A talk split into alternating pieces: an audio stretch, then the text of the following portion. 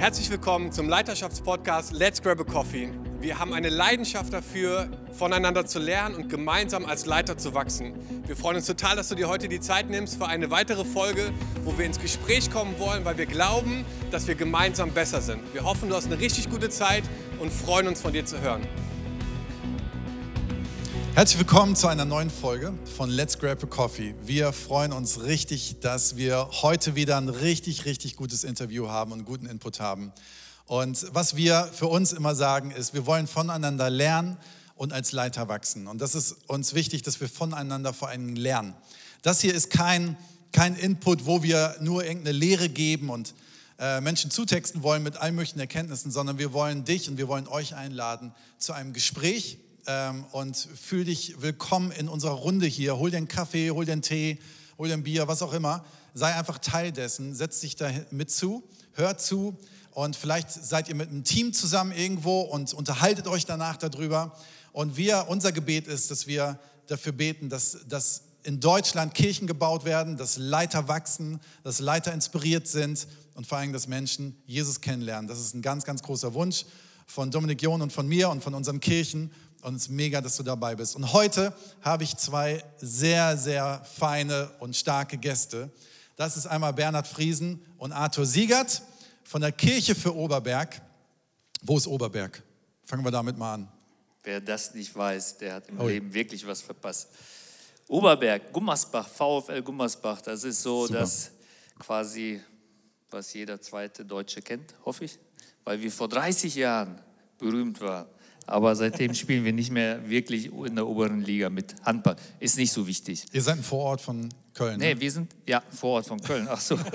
Wer denkt an ja. Köln? So weit denken wir gar nicht. Wir sind Kreisstadt vom Oberbergischen Kreis. Also Gummersbach die super. Kreisstadt. Ja, da kommt Gutes her. Meine Frau kommt daher. Von daher ah, richtig. alles genau. super. Ihr beide seid sehr, sehr starke Leiter und wir haben eben schon vorweg hatten wir ein Gespräch und da hätte man auch schon die Aufnahmetaste drücken können. Das macht riesen Spaß, mit euch über Kirche und über Jesus zu sprechen. Danke. Ähm, Arthur, du hast oder ihr habt beide zusammen 2003 die Kirche für Oberberg gegründet. Ihr seid beides Familienväter. Bernhard, du hast drei Kinder. Yes. Und Arthur, du hast vier Kinder. Und ähm, das ist richtig gut. Vielleicht mache ich auch bei euch nochmal ein Teaching, dass ihr mentort, was es bedeutet, Kinder großzuziehen. Ich glaube, ihr habt das bestimmt drauf.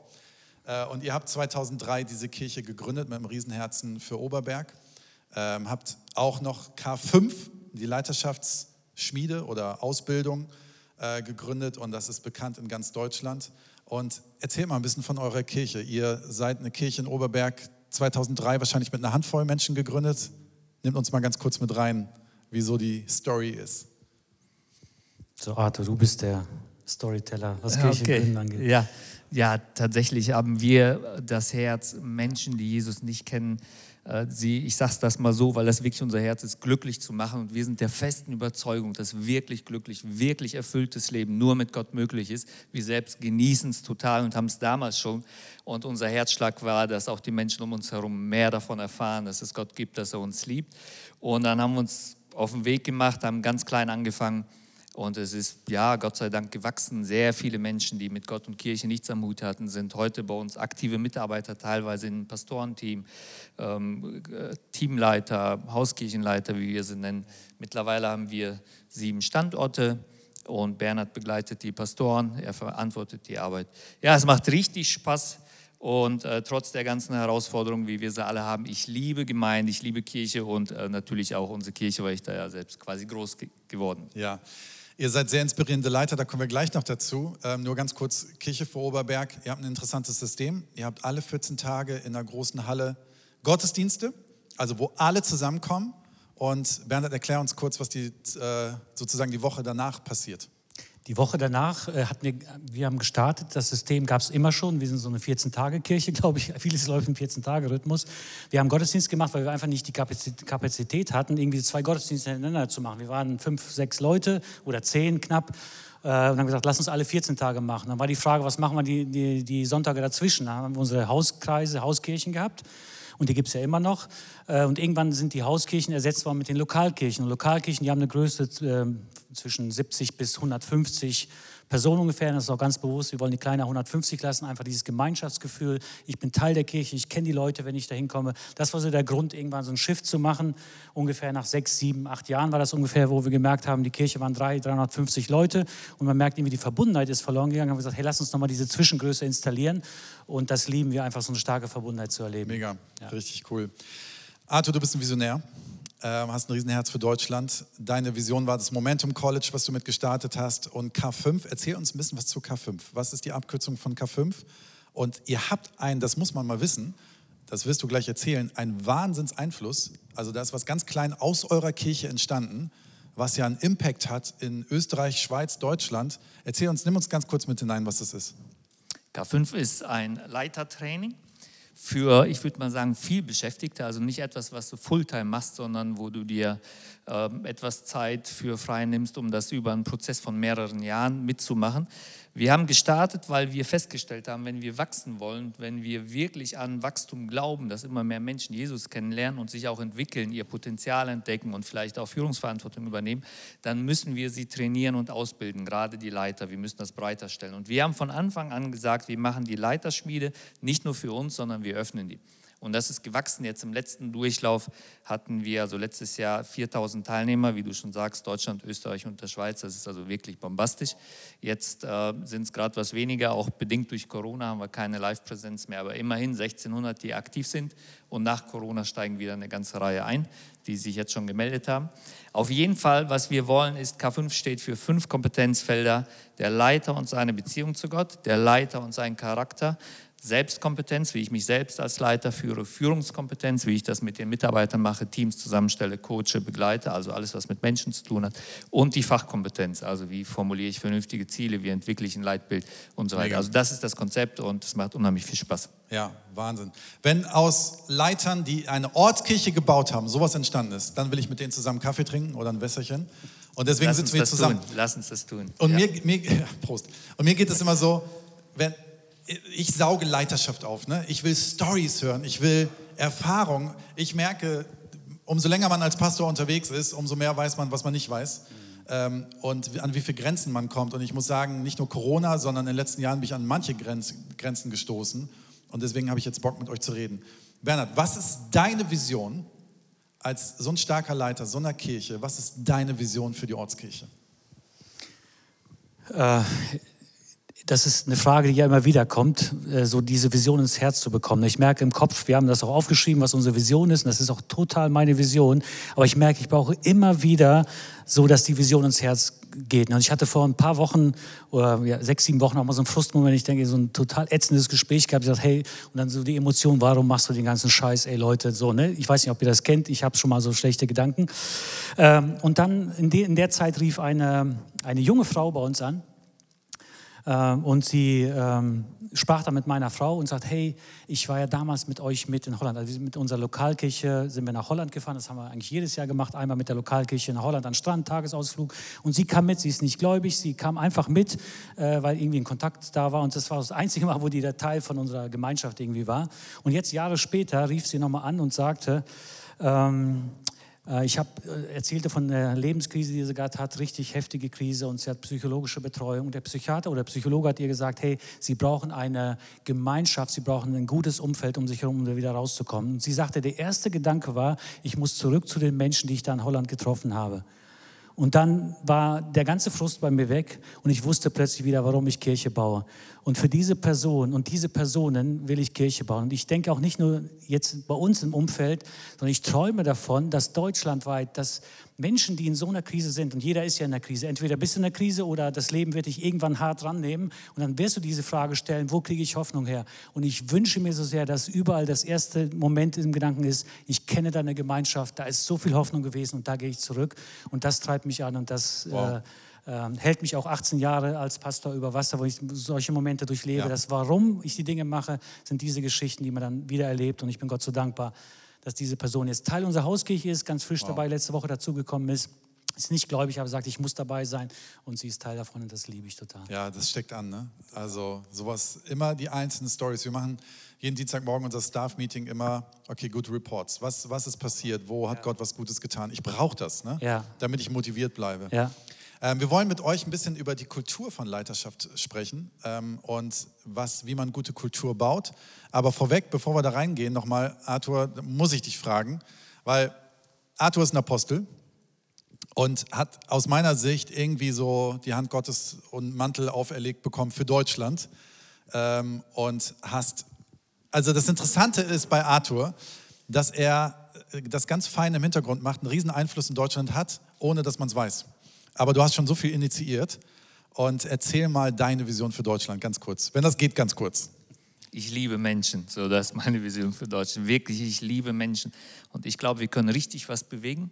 Und eine der Sachen ist, der Schlüsselsachen aus meiner Perspektive, dass wir Einheit unter den Christen herstellen. Katholische Kirche, evangelisch, äh, Freikirchen, dort überall, wo es Menschen gibt, die Jesus von Herzen lieb haben, zusammentun und zusammen voneinander lernen, miteinander lernen und eine neue Dynamik entwickeln. Das, wovon er jetzt erzählt hat, ist überall möglich. Und da habe ich so richtig Bock zu. Und das ist eher eine Sache für Deutschland, wenn du jetzt nach Visionen fragst, aber unbedingt. Ja, ja. schön, Einheit, sehr attraktiv. Gehen wir mal ein bisschen in das Thema rein, Kultur von Leiterschaft. Was würdest du sagen, was ist eine biblische Kultur von Leiterschaft? Wie würdest du sagen, ist es so in so einer Reihenform? Kann man das so kurz sagen? Also, müssen uns ja nur Jesus angucken. Ne? Und ich lese jeden Tag die Jesus Story. Ich brauche die, also Evangelien, jeden Tag, weil ich finde die so hammer. Jesus begeistert mich so sehr. Und bei Paulus sehe ich das genauso. Ich, wenn man das wirklich so zusammenfassen würde, würde ich sagen, mache die anderen zu Helden. Es geht nicht so sehr um dich, um mich kümmert Gott sich, aber ich will mich um die Leiter um mich herum kümmern und alles daran investieren. Und das wäre für mich mal so der Anfang. Und das hat vielleicht mal, ich sage jetzt mal so auf der zwischenmenschlichen Ebene was zu tun, aber mit meinem Herzen. Und äh, mindestens gleich stark oder noch stärker finde ich, dass ich äh, weniger führe und mich mehr führen lasse von Gott. Das ist für mich das absolut Wichtigste. Äh, nah an Jesus zu sein, weil er ist das Haupt der Gemeinde. Es ist seine Kirche. Und was für ein Vorrecht, dass er mich da als Leiter hineingenommen hat, als Pastor. Aber ich will auf jeden Fall, dass es sichtbar wird, für alle spürbar um mich herum, dass es seine Kirche ist. Und ich will das tun, was ihm wichtig ist. Ich liebe Verantwortung. Ich, mir macht es echt Spaß, Pastor zu sein, leitender Pastor oder Senior Pastor. Aber ich will unbedingt herausfinden, was hast du vor, was ist heute für die dran, äh, was ist vielleicht spontan, was hast du für das Meeting für jetzt oder so. Also wirklich nah an Jesus zu sein, würde ich sagen, ist für mich das Wichtigste, wenn ich über Kultur oder über Leiterschaft nachdenke. Mich führen lassen von ihm, dann da auch die Berechtigung zu holen zum Führen und Investitionen in die nächste Generation. Also ich glaube, das muss ganz, ganz oben stehen. Nicht machen und alle selber machen, sondern sich zurücknehmen, Bühne bieten und andere groß machen, andere befähigen und andere zu Helden machen, sage ich jetzt mal so ein bisschen zusammengefasst. Wow, so, richtig stark. Ich denke mal, das haben viele schon mal vielleicht gehört, andere zu Helden zu machen. Ich, ich mag das voll gerne. Ähm, jetzt weiß ich, dass es nicht so ist, aber ich könnte mal sagen, ja, lieber Arthur, nettes Lippenbekenntnis, ne? Äh, wir können viel predigen auf der Bühne, kriegen wir es aber gebacken zu leben. Bernhard, wie kriegt der Arthur das hin, das zu leben? Wie macht sich das bemerkbar? Ja, das ist ja das Coole und äh, ich bin ja unter der Leiterschaft von Arthur schon seit äh, 18 Jahren und äh, alles, was Arthur in seinem Buch geschrieben hat, äh, äh, das kann man so lesen und auch annehmen oder nicht, aber ich weiß, hinter fast jedem Satz, den ich da gelesen habe, ist eine Geschichte, die wir gemeinsam haben. Und ich weiß, das ist einfach, das ist echt, das ist echt. Und ich habe es erlebt. Wir haben so viele Dinge schon gemeinsam durchlebt, durchstanden und nach vorne gegangen. Wirklich. Und deswegen, äh, das, das, ist ja auch Teil der Leiterschaft. Leiterschaft lernst du nicht im Buch, also man lässt sich inspirieren, aber Leiterschaft lernst du in der Praxis, wenn du Leiter beobachtest, wie handeln die in Situationen, wenn es mal kritisch wird, wenn es schwierig wird, wie handelt der Leiter? Da habe ich am meisten gelernt, äh, wo man merkt, boah, irgendwie ist die Luft irgendwie raus, so und dann ist der Leiter gefragt. Und das habe ich dann beobachten können. Und ich glaube, so, das ist das, was Arthur geprägt hat. Und da bin ich so extrem dankbar dafür, unter so einem Hero Maker auch zu sein, der uns immer eine Bühne gegeben hat und der uns gepusht hat. Und wir dürfen es jetzt aufnehmen und versuchen, bestmöglich auch weiterzugeben. Ne? Und äh, deswegen. Brechen wir es mal runter. Könntest du, und das ist jetzt spontan, das habe ich dich vorher gar nicht gefragt, aber ich vermute mal, du wirst es beantworten können. Könntest du eine Story vielleicht mal rausnehmen, wo du sagst, das ist markant für das, wie Arthur dich zum Helden gemacht hat? Also ich, ich, ich überlege mir eine Story, aber das ist, das ist so ein Lebensstil vom Arthur gewesen. Also Arthur war nie derjenige, der gesagt hat, so machen wir das, so machen wir das. Er hat immer, zum, immer das Team gefragt, hey, was denkt ihr dazu? Und das war nicht nur eine Frage so nach dem Motto, ich nehme mein Team mit rein, am Ende mache ich es dann doch selber, wie ich es will. Ne? Das äh, ist, die Gefahr ist ja immer da, das spüre ich auch oft. Ähm, aber Arthur hat dann wirklich das aufgenommen und gesagt, hey, das ist vielleicht nicht so mein Ding gewesen, so hundertprozentig jetzt ein bisschen anders gemacht, aber mir ist wichtiger, dass wir als Team eine gemeinsame Entscheidung treffen und dann weitergehen. Und das habe ich total gespürt. Auch das, was wir reinbringen im Team, ist, äh, es wird aufgenommen. So, und es wird ernst genommen und ja, ähm, ja deswegen, vielleicht fällt mir gleich noch eine, ja. Story. Es nee, ist aber ein Lebensstil, der sich einfach durchgezogen hat. Ja. Arthur, gibt es für dich eine, du sagst, du liest, ich habe das für mich auch angefangen, interessanterweise. Ich lese im Moment nur noch Evangelien und zwar rauf und runter. Ähm, hatte irgendwie das, am Anfang des Jahres das Gefühl, irgendwie das machen zu sollen. Und hast du das Gefühl, irgendwie, da gibt es eine Story von Jesus, die das sehr deutlich macht, wo du sagst, boah, wenn, wenn ich die lese, dann kribbelt es bei mir. Ne? Dann merke ich so, wow, da will ich werden wie Jesus. Ja, gibt's. Aber nicht eine, sondern tatsächlich hunderte. Ich bin so begeistert von Jesus, ehrlich. Ich bin so begeistert von Gott. Tatsächlich fange ich mit den Psalmen an. Ich brauche immer einen Psalm, um Gott zu begegnen. Und das hilft mir enorm. Meine Tochter oder meine Kinder machen das mit Worship. Bei uns ist wirklich den ganzen Vormittag jetzt während Corona. Wir haben ja zwei Kids zu Hause und der eine, der hört nur Worship ist nicht ganz so mein Zugang. Ich muss meinen Psalm haben und äh, meine Ruhe. Ähm, also ich liebe alle Geschichten von Jesus, wirklich alle. Und ähm, ich muss noch mal was auflösen zu dem von vorne, also weil du hast mich so ein bisschen zum Helden dargestellt. Wirklich vielen lieben Dank für deine Wertschätzung, echt. Und du machst das ja nicht nur vor der Kamera, sondern es ist ja absolut dein Herz. Ich liebe es und ich glaube, äh, Menschen in deinem Umfeld fühlen sich auf jeden Fall wohl. Ich finde das so vorbildlich. Aber ich will unbedingt sagen, also das ist bei mir auch so, wenn ich das mal so sagen darf, egoistisch. Mir macht das unheimlich viel Spaß. Also Bernie ist eigentlich nicht, den sehe ich nicht als einen Untergebenen, sondern ich lerne von ihm. Ich habe mich so auf die Autofahrt gefreut hierhin. Ich lerne von ihm. Das macht mir wirklich Spaß. Und ich sage das auch deswegen bewusst so, weil es wirklich so ist und weil ich auch äh, allen, die irgendwo Führungsverantwortung haben. Ich glaube, wir können da reinkommen. Das hat mit unserem Mindset zu tun. Und das ist ja das Herz von Jesus, von anderen zu lernen. Ich liebe es, jede Minute mit ihm zusammen zu sein oder mit anderen Leitern, mit jungen Leitern, mit meinen Trainees und so weiter von ihnen zu lernen. Ich liebe es. Das bereichert dermaßen mein Leben. Ich kann wirklich von jedem lernen, egal wem ich begegne, kann ich irgendwas lernen. Wie muss man Kirche machen? Einer, der mit Kirche nichts am Hut hat, dann will ich das hören von ihm. Wie müsste das aussehen? Und ähm, das ist ja auch eine Wertschätzung für ihn. Mir macht das unheimlich Spaß. Das ist auch ein Ausdruck der Liebe, glaube ich, den Menschen gegenüber. Aber ich will das nur klarstellen. Ich bin ja, überhaupt mega. kein Held. Ja. Ihr dürft das auch so ein bisschen egoistisch machen. Ich mache das auch so. Ich liebe es und lerne selber. Also, ich habe äh, Johannes lese ich gerade oder habe jetzt ein halbes Jahr mich mit Johannes auseinandergesetzt, hoch und runter. Ich denke, wie, wie genial ist, sind die Stories ja, da. Ne? Johannes 17 ist natürlich super krass, ne? aber da gibt es noch ein paar mehr. Johannes 15, also ich finde die alle gut. Jetzt mal auf eure Kirche gesehen. Ganz praktisch, strukturell, wie fördert ihr Leiter? Wie macht ihr sie zu Helden? Ja, das ist echt eine gute, also es gibt einiges, was wir machen, das ist aber Programm, sage ich jetzt mal. Das ist vielleicht nicht, also die DNA dahinter ist, äh, ich habe dieses Buch Hero Maker gelesen, also nur zu empfehlen, in dem Zusammenhang, weil wir reden jetzt über Helden. Das hat, hat wer geschrieben? Äh, ähm, Dave Ferguson. Dave, Dave Ferguson. Ferguson. Exponential ist das erste und, und Hero Maker setzt darauf auf. Und das hat meine Leiterschaft kann ich jetzt sagen, wahrscheinlich so, was das angeht, Leiter, ähm, Leiter entwickeln, Multiplikation wahrscheinlich am stärksten verändert. Und ich merke langsam, was das bedeutet. Und ich merke, manchmal kriege ich auch Panik davor. Man merkt, Hero Maker zu sein, das hat echt, echt etwas ganz, ganz Starkes. Äh, aber ganz praktisch, wie, wie fördern wir Leute? Ich glaube, diese DNA zu haben, Menschen groß zu machen. Und das muss man erstmal sagen, dass man das will. Und dann kommen Situationen, wo du gefordert bist, das wirklich so zu leben. Wirklich andere groß zu machen. Das heißt, ein Stück zurückzutreten und ich finde dieses Wort von Jesus so hammer. Jesus hat gesagt, ich gehe zum Vater und ihr werdet noch größere Dinge tun. Das heißt, Jesus hat das vorgelebt, er ist zurückgegangen und ihr werdet die Helden sein, ihr werdet die Kirche bauen. Ich werde es nicht machen, ihr werdet es machen. Und ich merke, das hat etwas mit Loslassen zu tun und deswegen brauche ich auch das große Bild. Ich möchte irgendwie, irgendwie einen Beitrag leisten, nicht als Hero Maker, aber andere, zum, dass andere Kirchen entstehen, irgendwie einen Beitrag leisten, dass Leiter sagen, hey, ich nehme das an, ich gehe da rein und das erstmal so auf dem Herzen zu tragen, wirklich ein Hero Maker zu sein. Und das heißt dann ganz praktisch, andere auszubilden. Und wir haben letztes Jahr das Ziel in unserer Leiterschaft ausgesprochen für 2020. Jeder Leiter hat einen Azubi, so nennen wir das, um einfach ganz bewusst in die Leiterschaft reinzugehen, auch das so praktisch zu machen. Das heißt, ich als Leiter, leider konnten wir heute keinen mitnehmen, aber scheinbar doch, vielleicht hätten wir es doch machen können, aber immer jemand an der Seite zu haben und mit ihm zu reflektieren. Jede Kleinigkeit, die man, hast wie war die Anfangsfrage in der Hauskirche zum Beispiel, mein Hauskirchen-Azubi. Äh, das Gespräch war gut, aber wenn es nicht so gut war, wie können wir andere Fragen stellen? Also das heißt, Leute mitzunehmen, beobachten lassen und dann ist, kommt etwas auch gemeinsam nach jeder Event, das man hatte oder jedes Treffen kurz zu reflektieren. Vielleicht fünf Minuten, zehn Minuten. Ich merke, da ist Wachstum für mich als Leiter unheimlich stark, aber auch für die Person, die, ähm, die wir dann mit anleiten.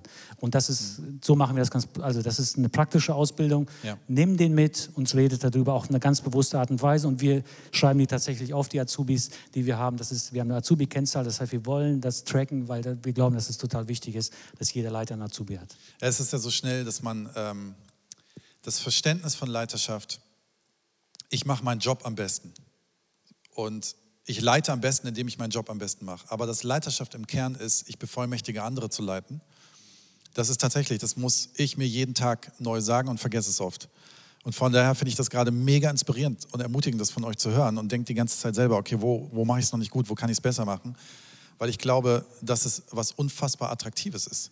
Ähm, das ist ja attraktiv, es ist ja immer attraktiv, wenn jemand anders mich hochhebt und mir einen Freiraum gibt und Feld gibt.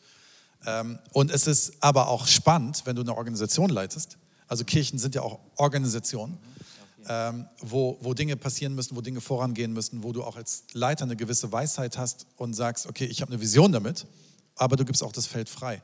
Und ich finde das deswegen sehr, sehr spannend. Was würdet ihr sagen, ist so ein Nährboden, den ihr gebaut habt, damit Leiter so aufblühen können? Das ist eben Azubi-Prinzip so, aber könntest du noch was zum Nährboden sagen? Also ich glaube einmal, ähm, wir kriegen das ja mit auch immer wieder, dass in den Kirchen gesagt wird oder in den Gemeinden, wir haben bei uns keine Leiter, weil wir setzen ja immer auch bei Leitern an, also wir setzen schon etwas früher an, aber trainieren Leiter sehr intensiv. Und da gibt es ja unterschiedliche Systeme. Du hast gerade danach gefragt. Ich glaube, diese Woche gab es wieder ein Meeting ne, mit, weiß ich nicht, wie viele dabei waren, aber es ist ja eine mittlerweile Riesenmannschaft und Schulungen und so weiter. Aber wenn du über Nährboden sprichst, dann würde ich sagen, das Erste ist zu wissen, es gibt diese Leute.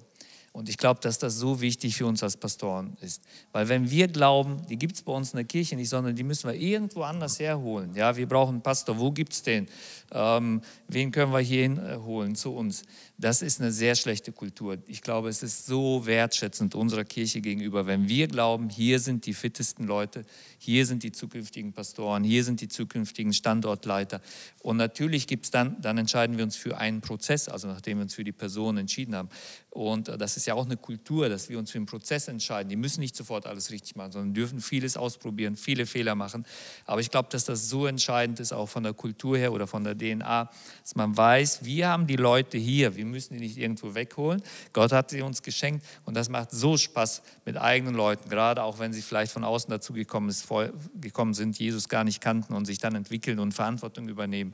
Ja, bei mir in der Nachbarschaft, die Birte, ich liebe es zu beobachten, wie sie äh, erstmal Co, also Azubi-Leiterin für eine Hauskirche war, dann jetzt, jetzt Hauskirchen-Azubi ist, jetzt wollen wir sie ins Coaching für andere Hauskirchenleiter nehmen. Sie ist erst drei, vier Jahre mit Jesus unterwegs, aber unglaublich, das macht so Spaß und sie hat Potenzial für, weiß ich nicht, sie könnte das Management bei uns in der Kirche leiten oder noch mehr.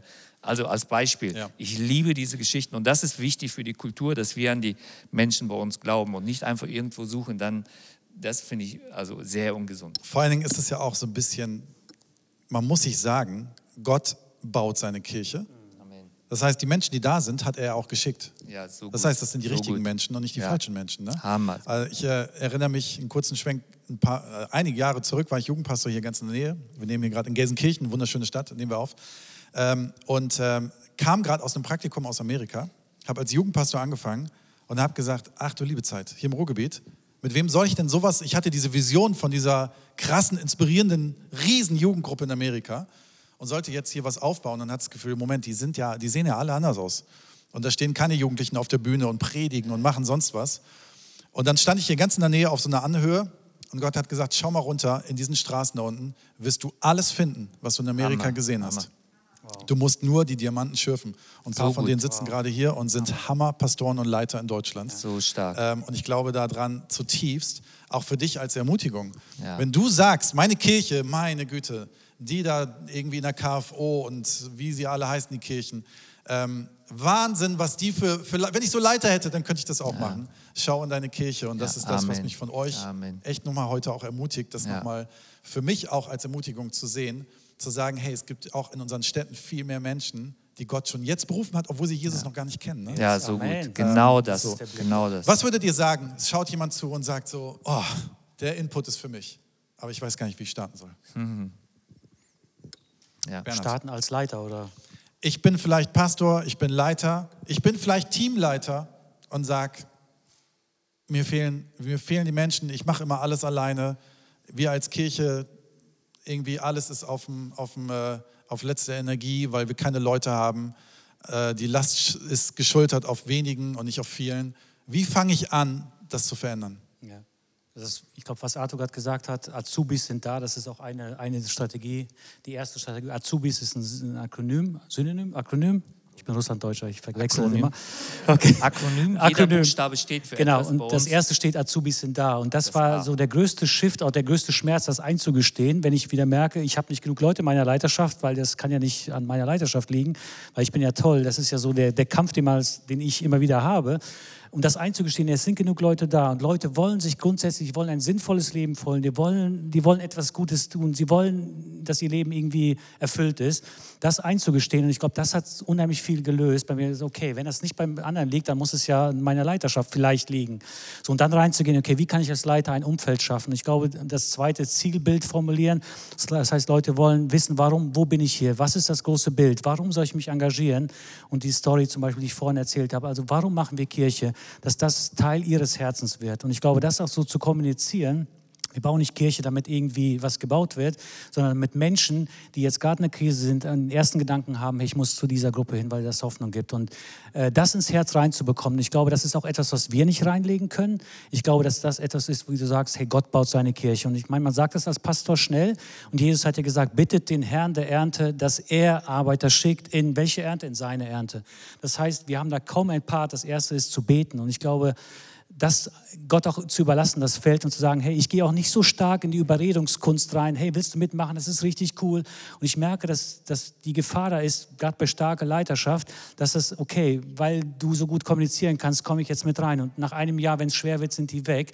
Und sich da zurückzunehmen und sagen, hey, Gott beruft und ich will das nur erkennen und ich will da auch echt ein Gentleman sein und dann nicht zu sehr pushen, sondern ich will meinen Beitrag leisten, aber ich pushe da nicht zu sehr rein. Ich sehe das als eine große Gefahr von starken Leitern, ähm, dass man zu sehr in Überredung reingeht und dann ist das nicht von Gott, oft, möglicherweise von Gott, aber oft vielleicht auch nicht, äh, sich da zurückzunehmen. Das äh, glaube ich, da dürfen wir Leiterschaft neu verstehen und wirklich zu sagen, hey Gott, wir glauben, dass du deinen Part machst und ich muss den nicht übernehmen von dir. Und ich als Pastor muss echt sagen, ich habe oft Gott gespielt, indem ich einfach zu stark in Gottes Rolle reingegangen bin, das Herz zu verändern, veränder dich doch mal und so. Nein, das ist Gottes Business. Und ich bin da reingegangen. Das möchte ich lernen, da rauszugehen wieder aus Gottes Geschäft. Wow, das bedeutet viel Vertrauen. Wirklich viel Vertrauen. Weil wir sind ja von unserer Art, würde ich sagen, wir alle Leiter haben irgendwo so ein DNA in uns. Wir wollen gerne auch äh, kontrollieren, weil wir wollen, wir wollen das Gute. Wir haben alle die Vision, wir wollen was Gutes, wir wollen, dass Menschen erreicht werden. Ähm, und haben so das Gefühl, okay, ich muss das irgendwie auch absichern. Ne? Ja. Das heißt, ich muss dem ganzen Prozess auch ziemlich weit hinterhergehen. Aber dieses Loslassen, immer wieder dieses Loslassen, ähm, wow, das ist echt sehr inspirierend, was du gerade Ja, gesagt die hast. spannende Frage finde ich, warum wollen wir das festhalten? Und wenn man dann ein paar Mal warum fragt, also ich komme zumindest zum Ergebnis, dass ich irgendwann wieder bei meinem Ego lande, weil ich möchte, dass es gut aussieht in meinem Umfeld. Und ich merke, also das kann man überprüfen, warum will ich das? Ne? Äh, Will ich, dass die Kirche schnell gebaut wird, viele Mitglieder da sind und dass es einfach gut aussieht? Oder habe ich den Atem zu sagen, Gott, du baust dein Reich und ich, alles ist im Fluss und ich muss jetzt keine Zahlen vorweisen oder irgendwas anderes. Ne? Das ist so dieses Aushalten. Wir haben das ähm, so, wir machen gerade Online-Gottesdienste wie viele. Ähm, und manchmal müssen wir uns auch einfach sagen, wir sind auch auf 14-tägig Gottesdienste gerade gegangen. Ich bin, ich bin absolut, nee, ich, da, ich bin da noch ein bisschen anders.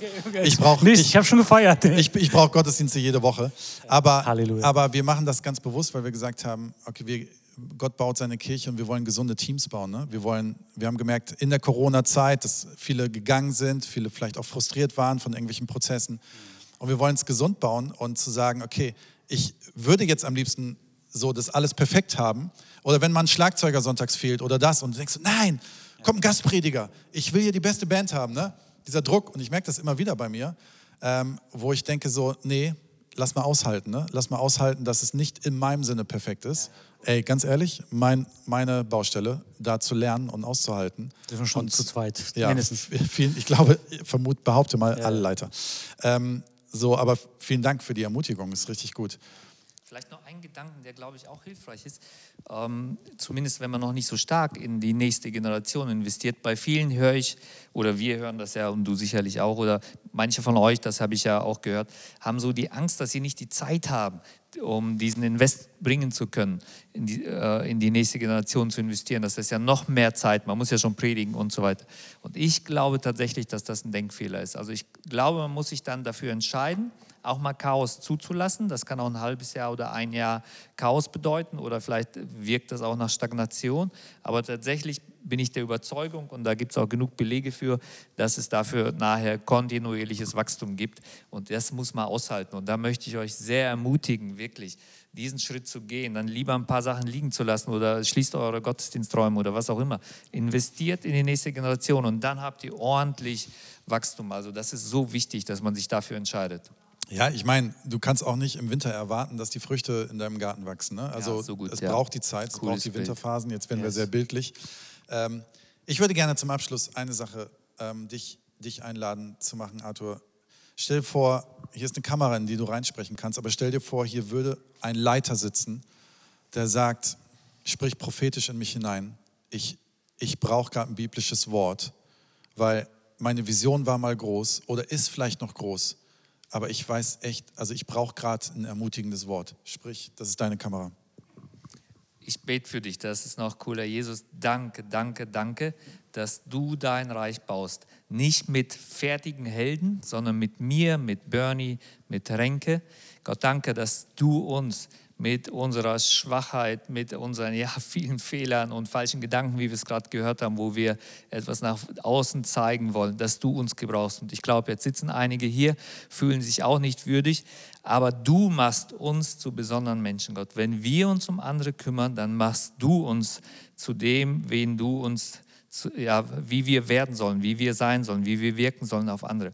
Ja, und das spreche ich dir zu dass du dich viel, viel stärker um die eine Person kümmerst, die dir jetzt in den Sinn fällt, wo du investieren darfst, wo du Liebe geben darfst, wo du dich für einen Prozess entscheiden darfst, eine Handreichung geben kannst dieser Person und Gott wird sich noch viel, viel stärker für dich bemühen. Er hat es schon immer getan, aber du wirst es noch stärker erleben, wie er sich um deine Bedürfnisse kümmert, wie er Segen schenkt, wie er Erfolg schenkt, wie er Wachstum schenkt. Das spricht dir zu. Gott kümmert sich um dich und freut sich, dass du dich um die Menschen um dich herum kümmerst. Gottes Segen dir. Vielen Dank, ihr beide. Es war sehr, sehr stark. Und ähm, für alle, die gerade zugeschaut haben, eingeschaltet haben, das nochmal nachgeschaut haben, ihr könnt auf unserer Homepage, ähm, Let's Grab a Coffee, könnt ihr einen Leaders Guide runterladen, ähm, wo ihr nochmal daran erinnert werdet an das, was wir hier ähm, gesagt haben, was hier für ein Gespräch war. Ihr könnt es als Team durchgehen, ihr könnt es als Reflexion für euch persönlich als Leiter nehmen. Und wir wollen euch einfach ermutigen, als Team ehrlich über solche Themen zu sprechen und zusammen, zusammen zu kämpfen, wie wir uns gegenseitig zu Helden machen. Das ist so das Thema, äh, wie wir eine gesunde biblische Kultur bauen. Und wir wollen euch ermutigen, bloß nicht loszulassen. Und ein Riesendank an euch beide. Äh, ein Applaus hier aus dem Raum, das können wir mal geben. Und ähm, ein Applaus virtuell natürlich für alle, die das geschaut haben. Ähm, in einem Monat kommt wieder ein Podcast raus. Wir wollen, haben ganz, ganz tolle Sachen vorbereitet. Das heißt, ihr könnt, könnt euch darauf freuen, was kommen wird. Wir wollen einfach, dass ihr weiter wachst und dass wir voneinander lernen. Und äh, wir wünschen euch dafür Gottes Segen. Und ich wünsche euch Gottes Segen für die Arbeit, die ihr in der KV macht. Und ich, ich hoffe, das crasht jetzt nicht, aber vielen Dank für die Einladung, für die Gastfreundschaft. Wir sind echt, ja. das, wir fühlten uns sofort wie zu Hause. Vielen Dank an das ganze Team. Hammer. Sehr, ja, sehr gerne. Echt, Renke, danke auch für euren Job, auch an Dom, der das hier mit dir zusammen macht. So gut, ihr seid echt so starke Inspirationsquellen. Es macht so Spaß, von euch zu lernen, euch zu sehen. Danke für diesen Podcast und so gut. Macht es wirklich genau, wie er es gesagt hat. Ich glaube, es macht einen Unterschied, nicht nur bei euch, sondern in eurem Umfeld. Und ich sollte gerade prophetisch sprechen und jetzt mache ich noch ein bisschen weise. Guck dir das nicht alleine an. Bitte schick das an deine zwei, drei Freunde, schick das weiter und tausch mit denen über diesen Inhalt aus. Nicht wegen uns, aber ich glaube, es hilft deinen Leuten, denen du es weiter schickst. Gottes Segen dir. Vielen Dank.